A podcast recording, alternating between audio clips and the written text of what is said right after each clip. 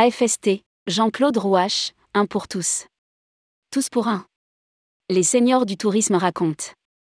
Initié par Michel Messager et désormais présidé par Georges Azouz, l'Association française des seniors du tourisme, AFST, regroupe près d'un millier de professionnels du tourisme, seniors en retraite ou en activité, tous secteurs confondus.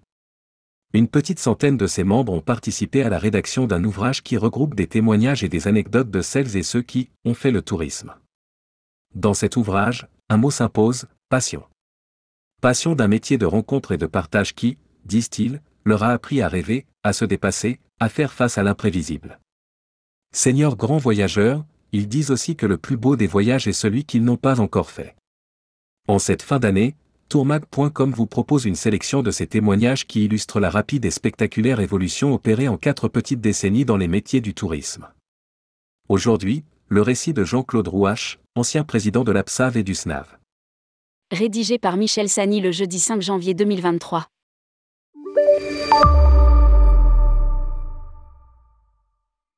En avril 1979, je quitte la présidence de l'APSAV, la Caisse de garantie financière des agents de voyage, et suis élu à la présidence du syndicat national des agences de voyage, SNAV, aujourd'hui les entreprises du voyage, note de la rédaction.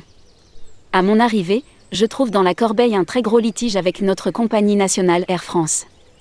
Notre interlocuteur à la compagnie est Pierre Sautet, l'homme qui a inventé les vols vacances sur les dom-toms. En quoi consistaient les vols vacances? Avions remplis au maximum, sièges étroits, pas de service, boîte, repas sur les longs courriers à prendre à l'embarquement et surtout commission réduite à 5% alors qu'à l'époque nous étions à 8%. Enfin, cerise sur le gâteau, une publicité privilégiant la vente directe. Une low cost avant l'heure. De nombreux angles d'attaque sont étudiés pour faire plier la compagnie et la ramener à une politique normale. La situation est suffisamment grave pour que le boycott soit même envisagé, mais toutes les agences n'auraient pas suivi et de plus, cela aurait été illégal. À l'époque, les seuls moyens de communication avec nos adhérents étaient le courrier, le téléphone et, pour les grosses agences, le téléx. Il nous fallait trouver une réplique qui fasse l'unanimité dans nos rangs, qui soit facile à mettre en place par l'ensemble des adhérents et qui reste discrète. Nous avons donc décidé de demander que chaque point d'émission aérien émette chaque jour au moins un billet haute contribution volé sur Air France. Sur un billet de compagnie étrangère. Tout cela dans la confidentialité la plus totale. En secret, les responsables, les présidents de région se chargent de faire passer le message à leurs membres. Tous les adhérents, y compris les réseaux, ont participé, à l'exception de Wagonly. Cela a été un succès extraordinaire. Au bout d'une semaine, je reçois un appel du président d'Air France qui me dit Nous avons un problème.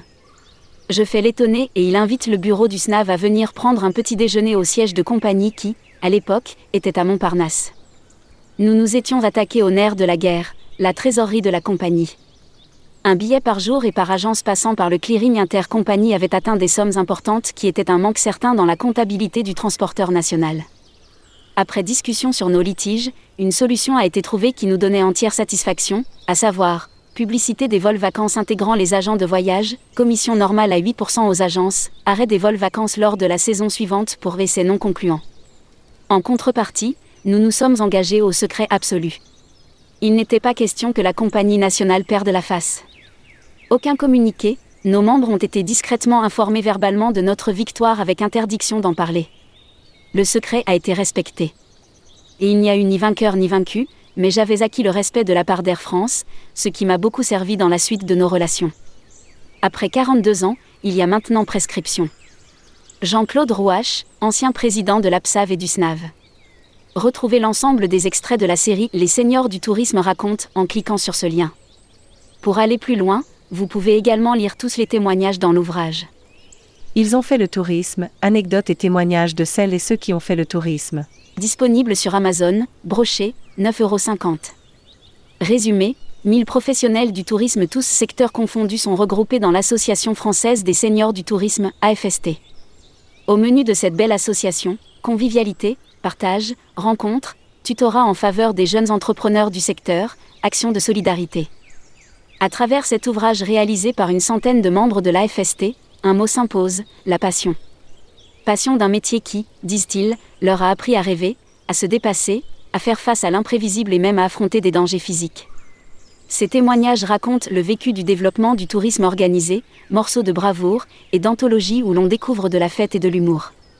Seniors, grands voyageurs, ils nous disent aussi que le plus beau des voyages est celui qu'ils n'ont pas encore fait.